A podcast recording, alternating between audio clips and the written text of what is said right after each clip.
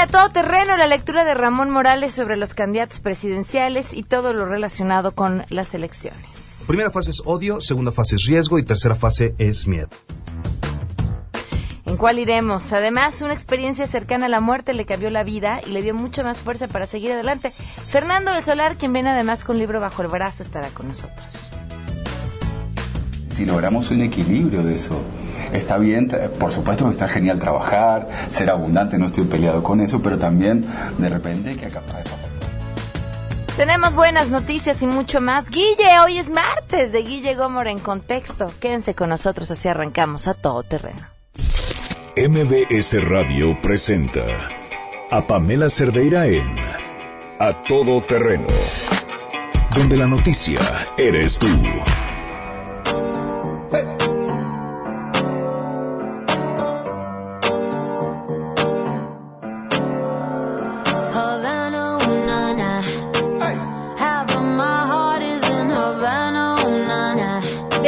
A todo terreno, gracias por acompañarnos en este martes 20 de febrero del 2018. Soy Pamela Cerdeira.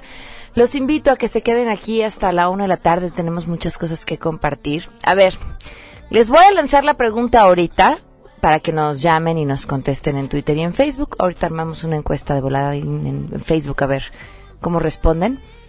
Eh, es una pregunta que vamos a estar repitiendo de aquí hasta que sean las elecciones.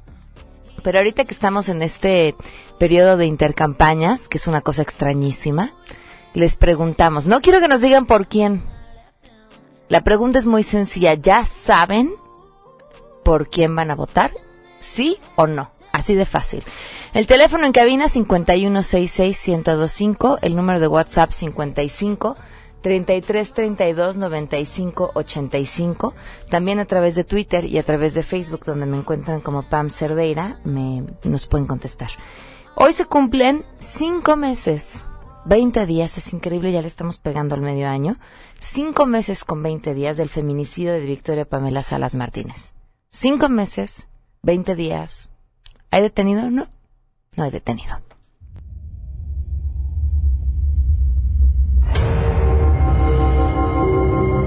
Lágrimas que derramamos, este dolor que traemos, este dolor que vamos a cargar, es la fuerza que nos va a seguir dando para seguir adelante y pedirle a las autoridades que hagan justicia, que hagan justicia. Victoria, pues nada. Cinco meses con 20 días de que el cuerpo de Victoria fue encontrado en un hotel en la Ciudad de México, salvajemente asesinada. Cinco meses con 20 días en que el responsable sigue caminando y gozando de libertad, porque hoy, hoy no hay un detenido, ni por el feminicidio de Victoria Pamela Salas Martínez, ni por tantos otros más. Vamos a arrancar con la información. Saludo a mi compañera Hatsiri Magallanes. Gracias, Areli Gómez, titular de la Secretaría de la Función Pública, propuso fortalecer el sistema de denuncias enfocado a faltas administrativas y hechos de corrupción, así como reforzar el sistema de protección a denunciantes. En el marco del seminario, el nuevo procedimiento de responsabilidad administrativa inaugurado precisamente el día de hoy, consideró que hay algunos aspectos de la Ley General de Responsabilidades Administrativas que son susceptibles de mejora. En ese sentido, expuso que se deben fortalecer las atribuciones de las autoridades que intervienen en el proceso de investigación e imposición de sanciones. Y bueno, de acuerdo a la funcionaria, se debe ponderar la pertinencia de crear una institución independiente que brinde el servicio de defensoría pública a los servidores públicos durante el procedimiento administrativo. De igual forma, propuso robustecer el servicio profesional de carrera y la capacitación de los servidores públicos en torno al procedimiento de responsabilidad administrativa. Y bueno, tras lo anterior, dio a conocer que el Comité Coordinador del Sistema Nacional Anticorrupción acordó la creación de un grupo de trabajo con el objeto de analizar íntegramente dicha ley general y las demás leyes relacionadas con el sistema. Para MBS Noticias, Hatsiri Magallanes. El director del Sistema de Aguas de la Ciudad de México, Ramón Aguirre, informó que son seis las delegaciones que continúan con problemas de desabasto de agua, pero esperan que el servicio se estabilice entre este martes y miércoles. En el reporte diario de acciones por el sismo señaló que el temblor del pasado viernes y vientos en el Estado de México afectaron los pozos, además de una disminución en el sistema Cuchamala. Por ello, se complicó el suministro en colonias de las delegaciones Benito Juárez, Álvaro Obregón, Venustiano Carranza, Tlalpan, Cuauhtémoc y Azcapotzalco. Vamos a escucharlo. Primero, el sismo del día 16 generó una interrupción de energía eléctrica muy importante en la zona sur-sureste. Estamos hablando de por lo menos 100 pozos salieron de operación. Fue una interrupción que duró cerca de unas 6-7 horas por parte de comisión para establecer el servicio, pero de ahí tuvimos nosotros que reactivar todas las baterías de pozos y fueron muchas horas entonces donde no se pudo mandar agua hacia los tanques. SACMES indicó que aquellos que aún tengan falta de agua potable en esta capital pueden solicitar una pipa al 5654-3210 y el servicio es gratuito. Reportó Ernestina Álvarez. En medio de los festejos por los 13 años de creación de la Fundación CMR, seis instituciones altruistas resultaron ganadoras de la sexta convocatoria Día Mundial de la Alimentación.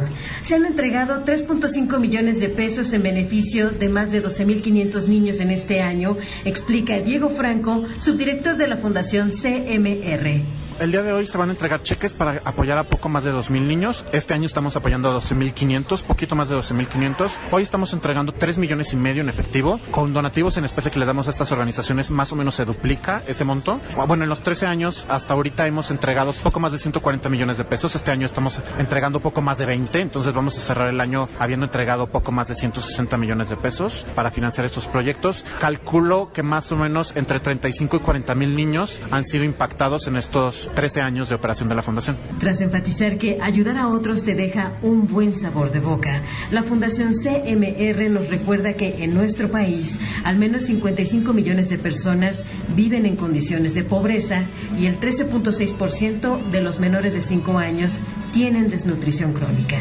Informó Rocío Méndez. Y por supuesto tenemos buenas.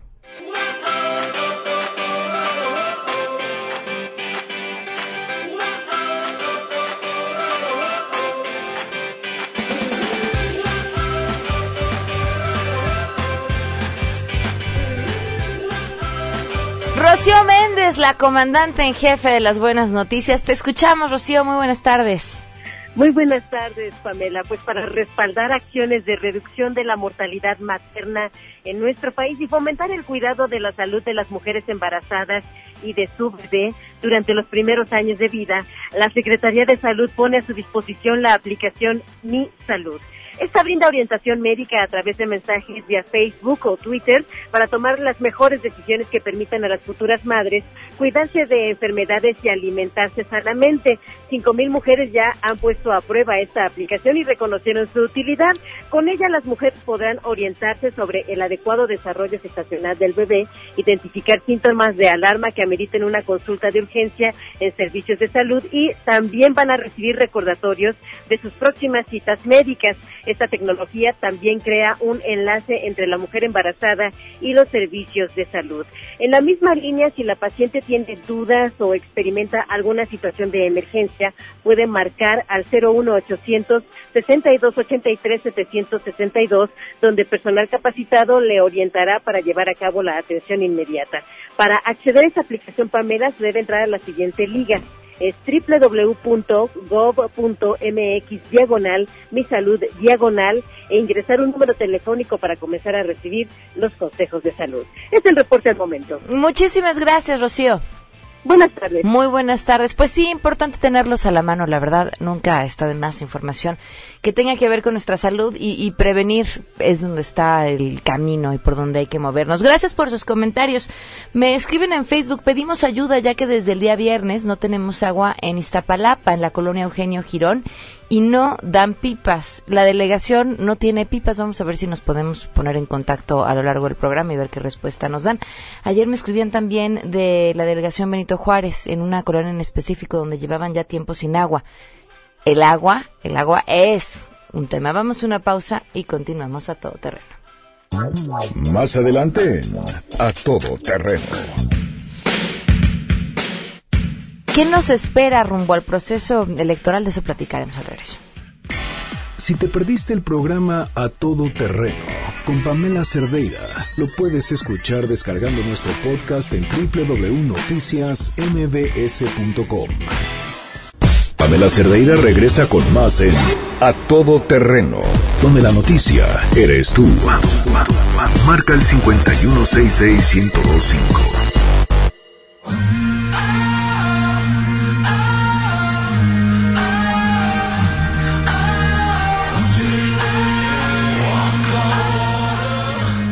Porque usted lo pidió. El gran Ramón Morales nos acompaña otra vez. Gracias por estar con nosotros. Gracias, Bienvenido. Pamela. Muchas gracias. Muchísimas gracias. ¿De qué vamos a hablar hoy? Pues de precampañas. ¿Te parece si hacemos un balance general de Por cómo favor. fue el resultado de las de las precampañas? Eh, vamos a acotar esta información hasta el día 11 de febrero. A pesar de que hoy no es 11 de febrero, vamos a cerrarlo ahí porque es técnicamente hasta donde las precampañas tenían que durar. Es muy importante señalar cuáles han sido los estados que más eh, visitas han concentrado. Andrés Manuel López Obrador, Ricardo Anaya y José Antonio Mid, todos han, han visitado en múltiples ocasiones, naturalmente la Ciudad de México, naturalmente Puebla, Tabasco, Veracruz. Me resulta muy importante señalar que Andrés Manuel López Obrador, hasta su cierre de campaña, no había visitado Guanajuato y Jalisco, y ahí cerró su, su precampaña. Eh, dos eventos en un solo día. ¿Qué te dices? Pues número uno, que res- sabe perfectamente lo que no le, lo que no le, lo que no le lucra, lo que no le da votos, sabe perfectamente que Guanajuato es un estado de tradición panista y que eh, Jalisco es un estado de, bueno, no, no de tradición, pero es uno de los principales mercados de movimiento ciudadano. Otra cosa, me resulta muy importante eh, la baja, pues no ha visitado ni Guerrero ni Michoacán. Eso habla tanto de una de una precaución de no meterse en estados en los que el crimen organizado tiene pues una presencia mediática tan tan tan notoria, ¿no? Por no decir otra cosa, pero por lo menos mediáticamente ha resaltado mucho y los conflictos que ha tenido anteriormente con los gobiernos de esos estados, ¿no? ¿Qué ha pasado con los otros candidatos en esos dos estados? Pues mira, empezando por el estado de Guerrero, tenemos cuatro visitas de José Antonio Mid. Es también importante señalar que Claudia Ruiz Macié fue diputada por el estado de Guerrero. Tiene, digamos que sí tiene un- una posibilidad de generar las conexiones necesarias para permear ahí, cosa que Ricardo Anaya no ha tenido. Él solamente fue una sola vez. Y en lo que respecta después de Guerrero, ¿cuál fue Michoacán, verdad? Tenemos dos visitas de Ricardo Anaya y una visita de José Antonio Mid. Pareciera como si tu- tuvieran, pues, sean, son reacios a visitar estos lugares. No quisiera eh, señalar ninguna acusación, pero es importante reconocer que el narco está muy presente ahí. Habrá que ver qué tanto tienen la oportunidad de sus campañas permear el voto por encima de la influencia del narcotráfico en los propios sufragios, porque eso es muy sabido y documentado que el narcotráfico se involucra en las elecciones. Sí, por Pero no, supuesto. no, no, no desde la perspectiva de las autoridades, sino desde la perspectiva de la cooptación de votos, de la compra de votos y el movimiento de personas. No, Eso es- y la, sí, la imposición, la misma imposición de candidatos. otra cosa que también me resulta importante señalar es que han concentrado una fuerza muy importante los candidatos, digo, en sus proporciones, en Veracruz, muy importante, 82 visitas de Andrés Manuel López Obrador, cinco visitas de Ricardo Anaya, más su cierre de precampaña fue en Veracruz, y tres visitas de José Antonio Mid. Importante. Eh, podríamos decir que México, la presidencia de México se gana con el Estado de México, Veracruz, Nuevo León, Puebla y la Ciudad de México. Repito, más o menos, tanto por la cantidad de población como por la cantidad de recursos, Estado de México, Ciudad de México, Puebla, Veracruz, Nuevo León. Creo que se me está yendo uno, pero en general son estos cinco. Con esos ganas la presidencia, más o menos. O sea, es, es una tendencia que se ha empezado a notar, pero ahora está atomizado, ¿no? Entonces ahora tienes que, eh, pues Nuevo León, 100% bronco, ¿no? El- el- pudimos ver la cantidad de firmas eh, que sacó en Nuevo León. Eh, si, si no hubiera el- si, no, si no hubiera existido el requisito de representatividad en el que tenían que sacar firmas en cada estado, con las puras firmas que sacó en Nuevo León, ya el Bronco ya hubiera sacado para su campaña completa. Habrá que ver qué tal, qué tal le va. Otros estados que han recibido mucha, mucha presencia ha sido Tabasco, en donde se concentraron, perdóname, eh, Yucatán, nueve visitas de Andrés Manuel y tres visitas de Ricardo Anaya. Interesante que el que más visitó la Ciudad de México, bueno, el que más eventos oficiales de, de precampaña hizo fue Anaya, con 15, 13 eventos de Andrés Manuel, sí, y 11 de José Antonio Mid. Chiapas, otro estado en el que Andrés Manuel López Obrador ha concentrado una fuerza impresionante, eh, aprovechando la- di- las divisiones que existen publicadas. Hoy se están empezando a ver, estoy empezando a ver notas hoy mismo acerca de la ruptura que existe entre el Partido Verde y otros partidos con el PRI en Chiapas, sumado a la poderosa presencia que tuvo Andrés Manuel con 18 eventos, contra cero de Anaya y tres de Mid. Sin lugar a dudas, entre Veracruz, Tabasco, Puebla, Morelos, Hidalgo, Ciudad de México y Chiapas, Andrés Manuel ha, eh, ha capitalizado la gran mayoría de sus eventos. Otra cosa importantísimo, 12 eventos de Andrés Manuel López Obrador en Hidalgo, contra uno de Anaya y tres de Mid. Hidalgo es el estado priista por excelencia, la casa de Miguel Ángel Osorio Chong, de Murillo Karam y del Partido Encuentro Social. Interesantísimo que la ruptura de pues digo, no, no está publicada, pero sin lugar a dudas no fue, no fue un acuerdo de cuates entre Osorio Chong y José Antonio Mid, terminó convirtiéndose en que Hidalgo fuera uno de los principales estados donde visitar a Andrés Manuel López Obrador y donde seguramente espera capitalizar la mayor cantidad de sus votos, de entre esas. Pero el, eh, el punto es que en el balance de las precampañas lo que tenemos es un récord histórico, primera vez que un candidato priista está en tercer lugar, primera vez en la historia que un candidato Ujú. priista está en tercer lugar, Oye, a ver, hablabas de liderazgo social, decías ir a ciertos lugares. No veo diferencia entre el vivir del erario de Andrés Manuel López Obrador con su familia entera y el vivir del erario de los otros. O sea, entonces finalmente estamos ante lo mismo. Y, y yo hablo como la indecisa que muchos llevamos dentro. Esa es precisamente la retórica a la que el PRI va a querer llevar la elección. Una batalla entre los menos peores. dijiste priista. No, no, no, no, no, no, no, no, no, no, no, no, no. Pero tú, tú decías que había muchas personas que están indecisas Ajá. y de eso se trata, Pamela. Se trata de que la gente no salga a votar. Se trata de eso. Se trata de que la gente vea el mundial. Que la gente esté enfocada en el mundial de fútbol, que la gente piense que su voto no cuenta, que la gente piensa que todo es igual y que todos son malos. ¿Por qué? Porque así gana el voto duro.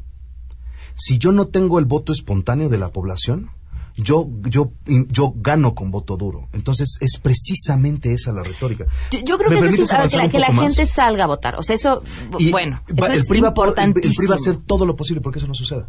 Y te voy a decir cómo. Primera fase, riesgo. Segunda fase, mie- eh, primera fase es odio, segunda fase es riesgo y tercera fase es miedo. Empezamos. Odio. Cuando una campaña necesita remontar, lo que tiene que hacer es pegarle el primer lugar para que baje. Entonces, el primer, el- primer binomio es tratar de llamar la atención a las relaciones entre el candidato que va en primer lugar y figuras negativas. Y así se ha tratado de, digamos, enfocar a Andrés Manuel López Obrador en su relación con Hugo Chávez, Donald Trump, Nicolás Maduro, Javier Duarte, Vladimir Putin. Pero ahora lo ha hecho él solo. La maestra Elvester Gordillo, Napoleón Gómez totalmente Urrutia. O sea, totalmente cierto. ahora no ha necesitado cierto. ayuda de Eso- alguien eso- más. Eso, 100%, eso sí fue, eso es 100% maquiavélico, ¿eh? Andrés Manuel, sí te, sí te, sí te, sí te pasaste esta vez. Sí se te salió lo maquiavélico esta vez. Está siendo sarcástico. no, no, no, no, no, no, no, la República Chaira te reclama, Andrés Manuel, te pasaste esta vez. Germán Martínez, ¿no? Es Germán Martínez, él, él era, eh, fue presidente del PAN. Y es abogado, yo sé que eso está destinado a que Germán defienda, porque es un abogado especialista en esta materia. Él va a estar defendiendo el voto de Morena el día de la elección. ¿Y quién defendió el triunfo de, de- Felipe Calderón? Manuel Exactamente, gracias? Pamela. Bienvenidos a Todo Terreno donde se dice la verdad, 100%. Este nombramiento, Andrés Manuel López Obrador va a ser senador a la misma persona que ayudó a defender la victoria de Felipe Calderón, Germán Martínez. Y esto está delicioso, pero sí se pasó de maquiavélico, 100% utilitarismo, ese estuvo... Y lo de Napoleón Gómez Urrutia ni siquiera me quiero meter, porque todos los demás partidos, todos los demás programas van a hacer eso. Pero me permíteme avanzar un poco más con los movimientos. Pasamos del miedo, pasamos al riesgo. Este spot, mucha población, muchos votantes han visto este spot en el que se desaparecen las cosas, ¿no? Imagínate un día sin desayunos, sin este, sin asistencia médica. Ah, ese spot es terrible, Bueno, horrible. eso ya había amenaza. sucedido antes, Ajá. eso ya había sucedido antes. Lo hicieron en la campaña negra contra Andrés Manuel López Obrador. Está una persona diciendo, este, eh, los intereses de mi tarjeta se van a elevar y no los voy a poder pagar. Voy a perder mi patrimonio como lo perdieron mis papás y se empiezan a esfumar de su casa los muebles, la tele, la sala, etcétera.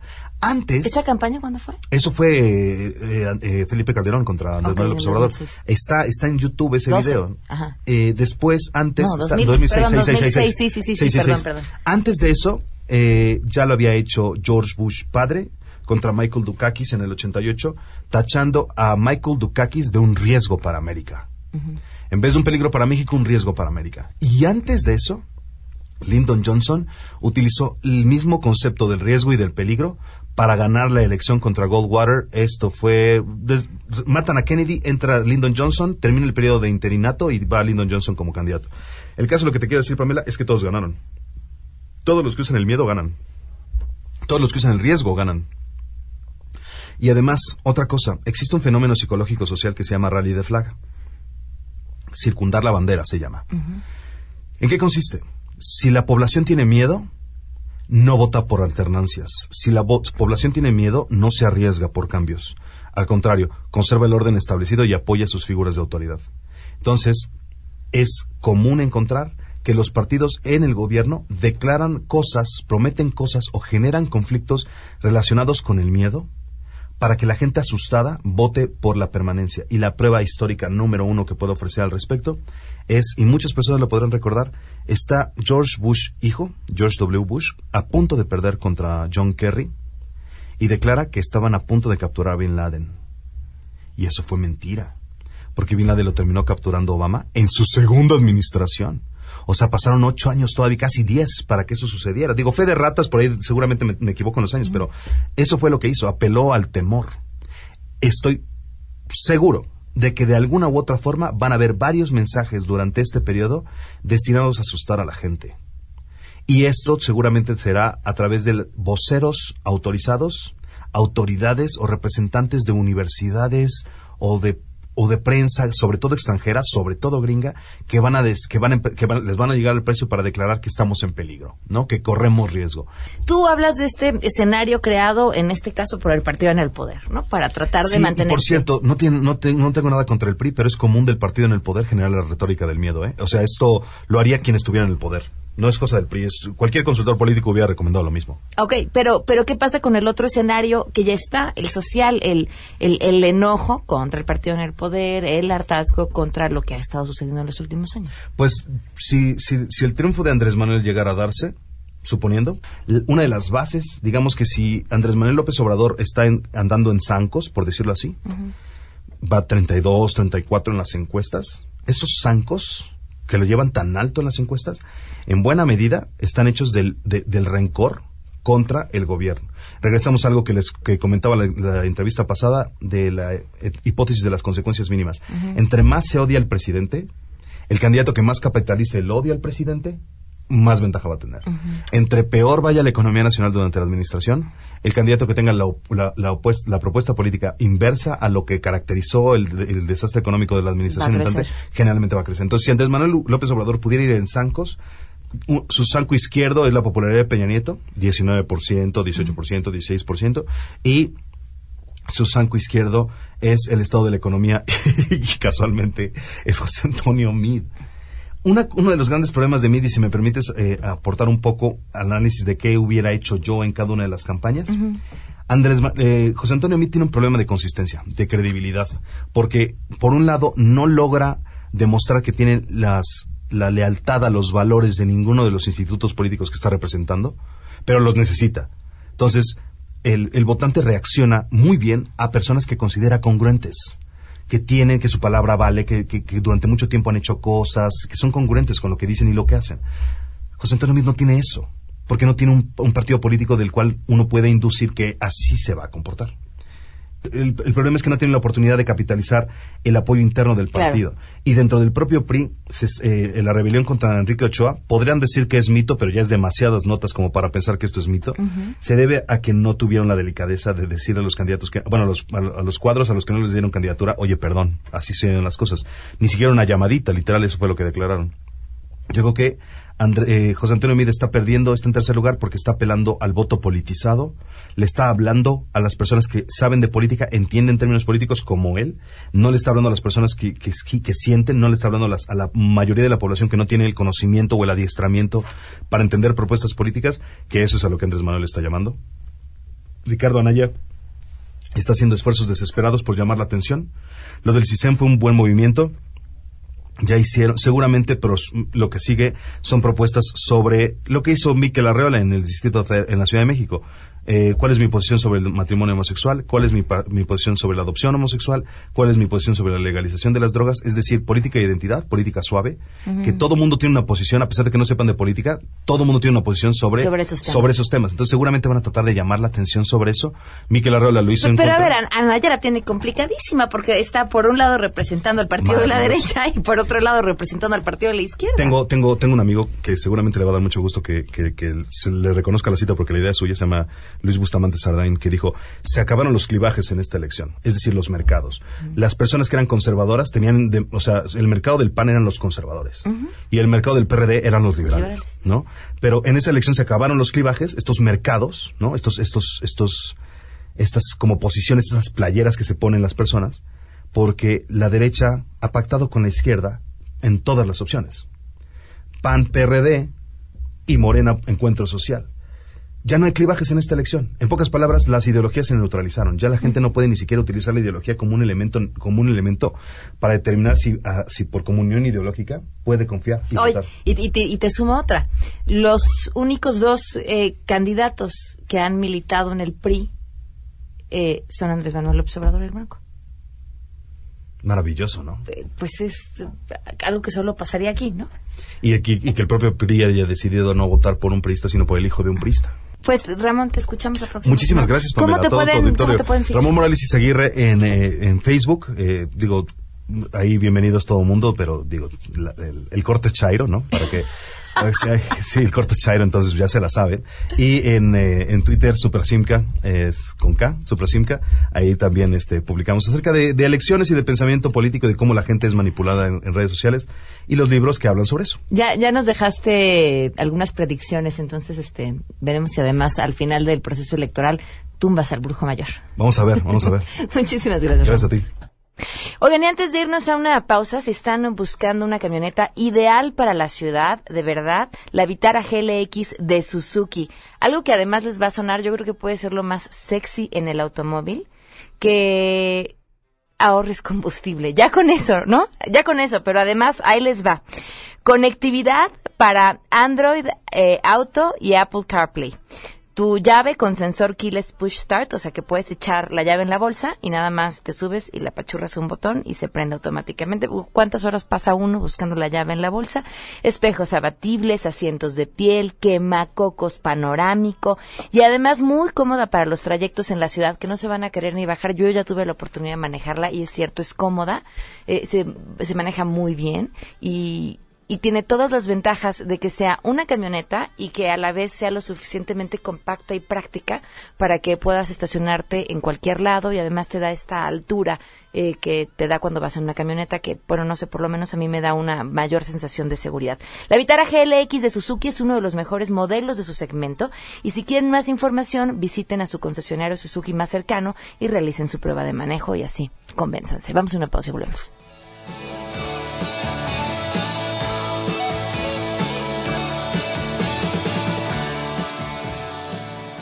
Pamela Cerdeira es a todo terreno. Síguenos en Twitter, arroba Pam Cerdeira. Regresamos. Pamela Cerdeira está de regreso en A Todo Terreno. Únete a nuestra comunidad en facebook.com, diagonal Pam Cerdeira. Continuamos. Aris Chávez, bienvenida, gracias por acompañarnos. ¿Cómo estás? Muy bien, muchas gracias. Vamos a hablar del peor de los temas, el mal aliento. Dime, ¿tú te atreves a decirle a alguien que, que tiene mal aliento? No, por supuesto que no. Es un tema muy complicado y muchas veces los pacientes, mira, se dan una idea, pero no están del todo seguros. Pueden tener el sabor amargo, tal vez, eh, te acercas la mano y probablemente te des cuenta, pero aquí vamos a platicar del- de, las causas, porque realmente pueden ser variadas. Eso es importante porque a veces creemos que se trata de algo que se puede eh, disfrazar con algún enjuague o con algún chicle o con alguna menta y normalmente es una causa que requiere atención médica. Mira, la mayoría de Como las de dentista, personas ajá. piensan que es un problema estomacal, Gástrico, gástrico. Pero tú sabes que solo es el 10% de los casos.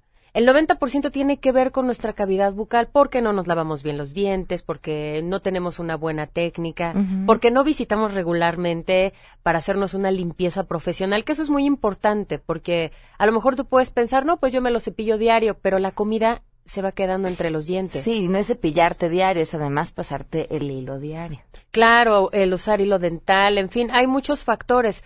Uno muy importante es que ahora todos los alimentos tienen azúcar. Entonces esto propicia que se te piquen las muelas. Puedes tener una, una pieza dental picada y se puede solucionar si tú vas y te atiendes y, ya ve un especialista y te dice, mira, tienes tantas muelas picadas, a lo mejor tienes algunas caries, pero bueno, tienes solución. Y además, ¿saben qué? Cuando se trata de, mm, la salud bucal, hay que ir de manera constante. Si tú vas de manera constante al dentista cada seis meses, o sí, cada seis meses o cada cuatro, depende de tu caso, no tienes una bronca. Pero si tú de repente dejas de ir cuatro años, cinco años, llegas y dices, ¿qué es esto? ¿No? Pues claro, uno lo que necesita es constancia. Claro, y sobre todo que esta cultura de la prevención que desgraciadamente no tenemos. El 90% de los mexicanos tienen un problema dental que no se atienden es muchísimo. ¿Cómo pueden atenderse con ustedes y por qué tendrán que atenderse con ustedes? Mira, nosotros somos un grupo, realmente es una clínica dental que ofrece todos los servicios dentales con aparatos de alta calidad y sobre todo con odontólogos profesionales de primer nivel. Es decir, si tú vienes y te atiendes con nosotros, no te vamos a decir, ay, eso no lo atendemos aquí, ¿no? Ahí tenemos a todos los especialistas con aparatos de última tecnología y sobre todo con la atención a tiempo, de que tú haces tu cita a cierta hora y es la hora también en la que te vamos a atender. Eso yo lo aplaudo, claro. Sí, tenemos diferentes clínicas también aquí en la Ciudad de México, tenemos una en el Estado de México también ahora. Entonces, bueno, pues lo que queremos es que eh, la persona que quiera atenderse con nosotros tenga fácil traslado, porque eso también a veces te afecta, ¿no? El hecho de no poder...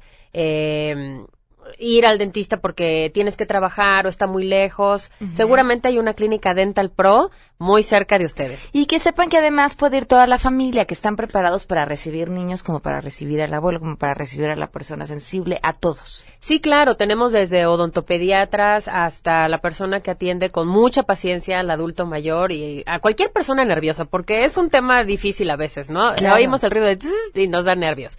Lo que queremos es que se atiendan con nosotros, así que les traemos una promoción, Pamela. ¿Cuál es? Les voy a dar el número telefónico para que llamen desde este momento, el 68 22 07 99, repito, 68 22 07 99. Si tú vas a otro lugar, la primera consulta generan horarios. Nosotros les vamos a regalar la consulta.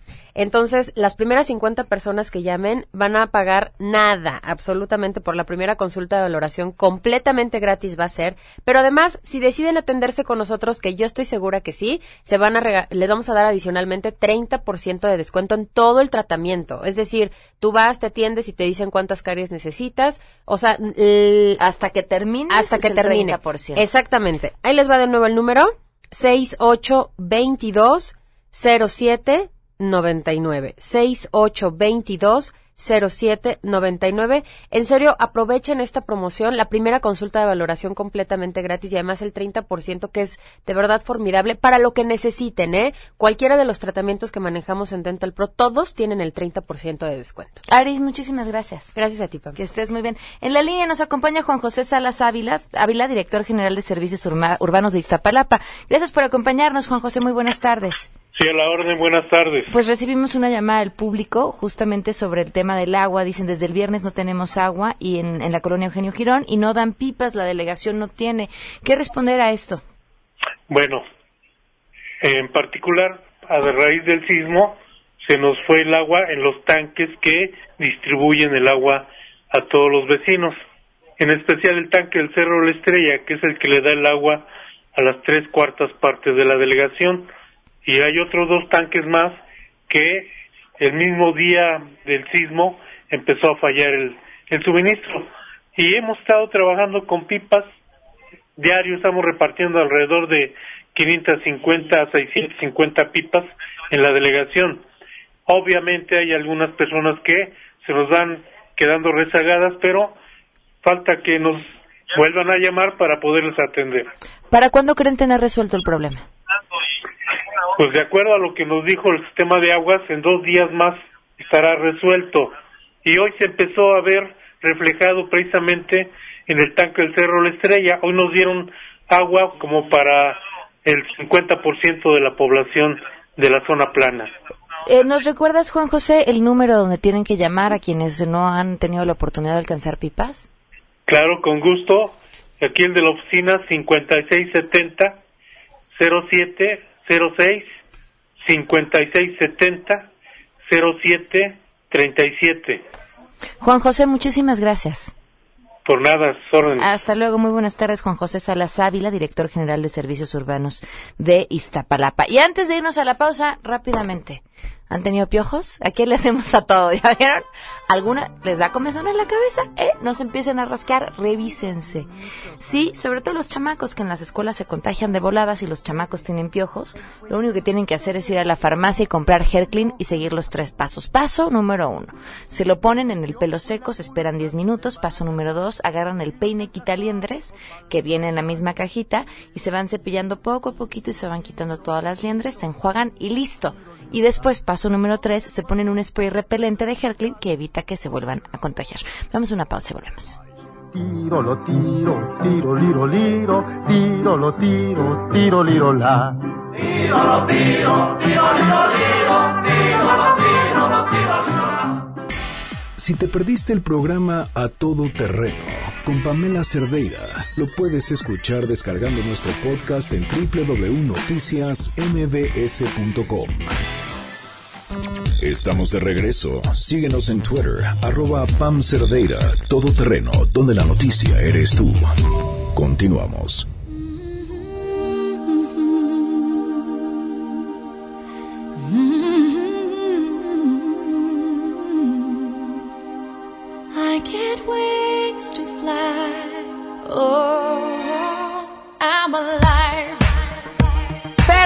Me da muchísimo gusto poderte recibir aquí y poder platicar contigo. Bienvenido. Gracias, Pam. Me gusta que me reciban con esta canción de I'm Alive. Me gusta. Pues mucho. fíjate que es la canción con la que mm, recibimos a nuestros invitados que tienen una historia que compartir y creo que tú tienes una gran, gran historia que compartir. Porque además, una parte importante de esta historia, eh, de, de tu vida, le ha tocado a la gente vivirla y seguirla a través de los medios, a través de lo que tú también has decidido hacer público. Sí, de, de alguna manera fue un reality de mi vida, ¿no? Eh, si puedo decir cuándo comienza, comienza en un programa llamado Venga la Alegría, donde yo me relaciono con la mamá de mi, primero éramos conductores, empezamos a andar al aire, nuestras, digamos que embarazos, bautizos, todo se lo regalamos a la gente, lo presentamos, entonces de alguna manera fue como un, un reality. Luego esta pareja, muy bonita, supuestamente, a, uno de los personajes, le diagnostican cáncer en el mejor momento de su vida y entonces, bueno, sí, la historia cobra un, un giro inesperado, ¿no? ¿Lo volverías a hacer así, Fer? ¿Volverías a compartir de, de esa manera tu vida como la compartiste? ¿A abrirla? A... Digo, porque cuando uno pone parte de su vida algo tan sensible que además es tu vida personal, también la abres para comentarios que no se vuelven agradables, para que opine gente que no te gustaría que estuviera opinando. ¿Volverías a hacerlo así? Eh, sí, sí lo volvería a hacer así porque cuando lo hice, lo hice seguro y lo hice de manera amorosa, no estaba buscando ninguna ventaja. Eh, al contrario, eh, en el momento cuando yo decido abrir el tema de, de mi diagnóstico de cáncer, llevaba días en el hospital que estaba siendo perseguido por paparazzi. No era buena idea estar escondiéndome en un momento tan delicado.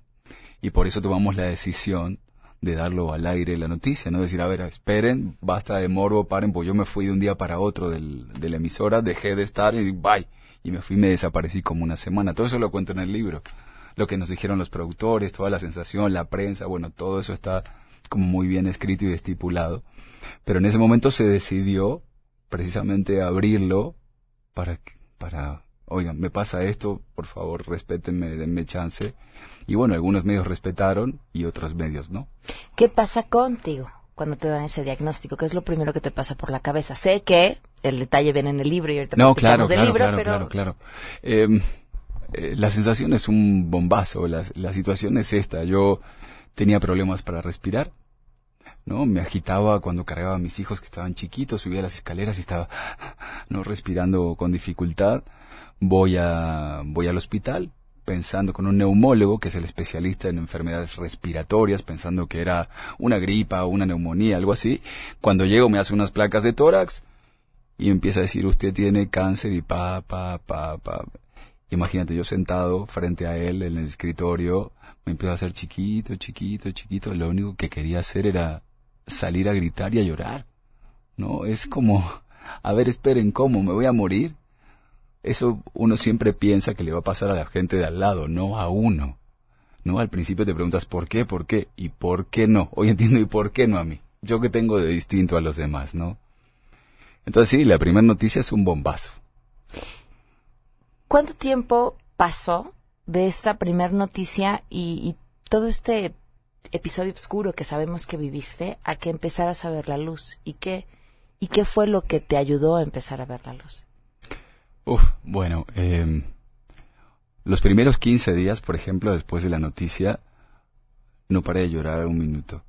Era ver a mis hijos y tener esta sensación y angustia de que los iba a ver por última vez. Eh, despertarme, no sé si me iba a volver a despertar mañana. Me iba a dormir y no sabía si iba a despertarme el otro día. Sentía que todo era una despedida, ¿no? Para esta gente que, que le dicen, porque finalmente todos vamos a morir, que levante la mano quien no. Lo que pasa es que no lo hacemos consciente, por eso el libro es La muerte como reafirmación de la vida es cuando tú te das cuenta y eres consciente de que vas a morir, la vida cobra otro sentido. En ese momento yo no lo podía entender así. Entonces lloré, lloré, lloré, lloré, hasta que pasaron 15 días y dije, bueno, ¿y ahora qué hago? Y aquí sí. Claro, sigo aquí, todavía no me morí, sin rasurarme, no me quería salir de la cama totalmente. ¿Qué sigo? Bueno, y, y por primera vez volteo a ver a la, a la persona que me estaba, que estaba al lado mío en ese momento, que es la mamá de mis hijos. Y bueno, y en, y en ese momento yo no podía tomar decisiones. Estás en un sumido en el caos, en el desconcierto, emocionalmente estás devastado, superado, estás, no sabes qué va a pasar. Y bueno, y la persona que te- estás al lado, la familia, todos empiezan a tomar decisiones por ti. Es como muy normal. O sea, es como... Porque además el cáncer enferma a la familia también. Tú lo vives desde tu perspectiva de, de quien lo padece en cualquier enfermedad. Luego dicen, híjole, quién sabe quiénes la pasen peor, ¿no? Quienes están alrededor también le están sufriendo a su forma. No, no, por supuesto, y estoy totalmente de acuerdo. Cuando se mueve un, un engranaje, se mueve en todo, Claro. todo el entorno familiar. Claro. Desde tu pareja, tus hijos, eh, tus padres, bueno, todo tu trabajo, tus amigos. De hecho, es una enfermedad que de repente limpia, hace una limpieza profunda de quiénes están realmente contigo y quiénes no están contigo y quiénes a partir de ahora van a estar contigo. Cambia todo, cambia todo tu entorno. Entonces, en ese primer momento, todo, la sensación es que uh, el mundo te pasa, te rebasa, te pasa por arriba y no tienes ni idea de para dónde ir. Y en ese momento, bueno, las demás personas empiezan a tomar como decisiones por ti, hagamos esto, los mejores doctores, qué hay que hacer, por dónde, para dónde. Y tú te dejas llevar, ¿no? Te dejas llevar porque no sabes ni qué onda. Esa es como la primera etapa, que es la etapa de la, de la negación, ¿no? El no me está pasando a mí, esto no puede ser. Y trato de describirlo en el, en el libro a través de un proceso de duelo. El duelo lo escribe Elizabeth Kubler-Ross, fue una tanatóloga que falleció hace unos años, pero se dedicó los últimos 30 años de su vida a estudiar y estar cerca de las personas que estaban a punto de morir. Y se dio cuenta de una ley, ni siquiera es una teoría, es una ley. Todos vamos a pasar en un proceso de caos y de pérdida por cinco etapas, las etapas del duelo. Cualquiera, cualquiera que haya tenido una pérdida importante que puede ser la pérdida de la salud, la pérdida de un ser querido, la pérdida de una pareja, la pérdida de la fe. Ahora con el tema del temblor, bueno, mucha gente perdió todo lo que tenía, sus casas llegó, ya no había nada, la, la pérdida, o sea, esa pérdida que, que hace que no sepas qué onda. Entonces entras en un proceso como de caos. Y ella dice que hay una ley que en todo caos hay un orden y vas a pasar primero por la negación, luego por el, el enojo, luego por el dolor y cuando aceptes llega el aprendizaje y esa sería como la última etapa del duelo. Pero bueno, regresando, después de que lo negué durante mucho tiempo, el segundo punto fue echar culpas y enojarme con todo el mundo. Es ese momento donde nadie te soporta, donde te miras en el espejo y te ladras, donde te enojas con las personas que estás al lado y claro, ¿con quién más te enojas? Con la persona que más amas. claro. Con la que más amas y con la que tienes al lado. Hoy a la distancia te puedo decir que, que entiendo que nadie lo hizo ni bien ni mal. Cada quien con las herramientas que tuvo en ese momento trató de hacerlo lo mejor que pudo. Quizá yo lo hubiese hecho distinto, la otra persona lo hubiese hecho distinto. Ya no se trata de buscar culpables, es en ese momento tratamos de hacer lo mejor que se pudo y nos salió así. Lo que sí es el y es la etapa más difícil es el dolor. ¿Por qué? Porque ahí lo que más me lastimaba o esta sensación de toda la gente puede estar al lado tuyo, tomarte de la mano y acompañarte, pero cuando te vas a dormir, estás solo con tus pensamientos. Solo con tus demonios y la cabeza y si, si mañana no me levanto y si pasa esto y si... No, era abrir la ventana de mi cuarto y darme cuenta que el mundo seguía girando este o no esté y que al mundo le valía un cacahuate mi vida. Es esta sensación de, de profunda soledad, o sea, decir, ¡ah! ¿No? Podía estar acompañado por todo el mundo, pero en ese momento estás solo, solo. Y ese momento es el más difícil porque es cuando la gente o cuando caemos en depresión, cuando tenemos pensamientos suicidas o de acabar con nuestras vidas o simplemente decimos, ¿sabes qué? Ya tiro las chanclas y me muero y, y me abandono, ¿no? Esa fue la parte más difícil. Me quedan dos minutos del programa, Ay, perdón. Fer. Yo creo que tenemos que volverte a invitar. No voy a saltar todo, toda esta etapa en la que no me has terminado de contar. ¿En qué momento viste la luz? ¿En qué momento dijiste, ah, caray, Cuando estoy muerto. puedo salir? Cuando estoy muerto. Entro en coma, 10 días en coma, regresando del coma, traía muchas cosas. ¿Tienes recuerdo? ¿Alguna especie de recuerdo de Sí, esos momentos sí, en sí, coma? sí, sí, claro, claro. Escribo, tengo una plática con, eh, podemos decir una epifanía, como dirían los griegos, un encuentro con la divinidad. Bueno, tengo un encuentro con el jefe, como yo lo llamo, y ahí tenemos una plática muy sustanciosa, y, y bueno, y cuando regreso me empiezan a caer muchos veintes, empiezo a armar todo el rompecabezas, y, y, y mi misión está aquí, en compartir, en estar, en, en escribir el libro, en darlo. Nos dejó picados platicarlo. ahora con el momento clave. Tienes que regresar, Fer. Sí, es que en dos minutos no me alcanza No, para no, contarte no, esa experiencia. ¿Vas a entrar a conducir a hoy? Ay, espero que sí, me encantaría, me encantaría. No, no he firmado, no puedo decir, ah, ya destapemos el champán o tomemos un, levantemos las copas, pero platiqué con Magda, muy amiga tuya, este, y sí, yo quiero entrar a trabajar, pero no he firmado nada. Fer, me da, me da muchísimo gusto ver que, que todo se vuelva a acomodar, que, que estés, bueno, de maravilla con tu conferencia, con tu libro, con mil planes por delante y que la vida te sonría. Me da de verdad muchísimo gusto. Gracias, arriba los corazones, arriba el amor y volver a abrazar a tus hijos es lo máximo. Arriba los corazones es el nombre del libro del Fer- de Fer del Solar y caray, nos faltó tiempo, pero pero te invitaremos de nuevo. Muchas gracias, Fer. Y le debemos a Guillego, les debemos a Guillego Amor en contexto, a ver si mañana la podemos tener aquí con nosotros. Nos vamos.